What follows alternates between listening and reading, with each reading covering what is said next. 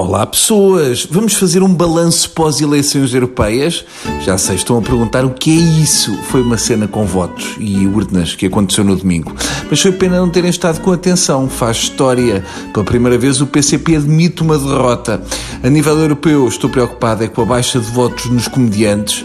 Eu vou repensar a minha candidatura. De salientar também que o Iniciativa Liberal não passou disso uma iniciativa. Também tive alguma pena que o livro não ficasse perto sequer de eleger meio deputado, mas eu acho que o livro despreza quem não é intelectual. Se houver mais gente com óculos, pode ser que um dia tenha um deputado. Mas vamos ao balanço.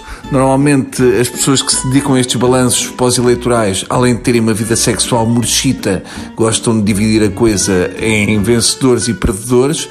Eu acho que vou fazer com os mais irritados da noite. O primeiro lugar vai, mas com larga distância, para Miguel Sousa Tavares. O Sousa Tavares estava furioso com a votação no pé, até deitava fogo pela boca se lhe chegasse um fósforo. Estava capaz de ir buscar uma das suas caçadeiras e matar toda a malta que votou pé. Diz ele que o pé é um partido de urbano-depressivos. O Sousa Tavares ficou preso às expressões dos anos 80. Ainda deve ter o autocolante da Penélope no Jeep. Por isso é que ele tem tantos anacronismos nos seus romances. Temos urbano-depressivos em 2019 e punks no século XVIII. Eu não estou a ver bem o que é um urbano depressivo nos dias de hoje.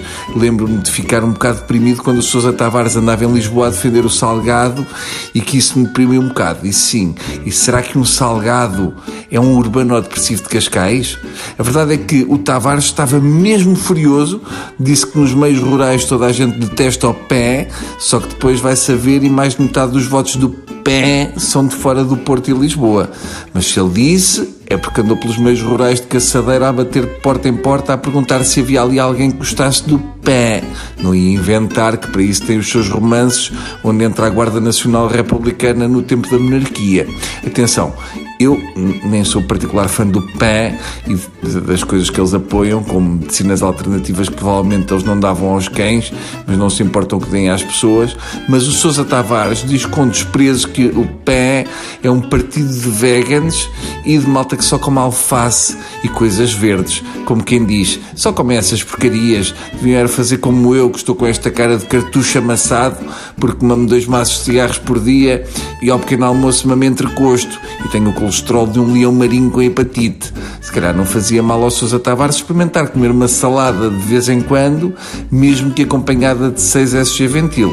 Eu acho que a culpa da votação no PAN foi da Assunção Cristas. Com aquele vestido dos kiwis e o apanhar couves, a Cristas acabou por apelar ao voto no PAN. Devia ter ido às perdidos com o Nuno Melo e o Sousa Tavares. Pronto, agora vou levar o meu urso polar à rua, que eu sinto que ele está a ficar um bocadinho, como é que se diz, urbano depressivo. Até amanhã.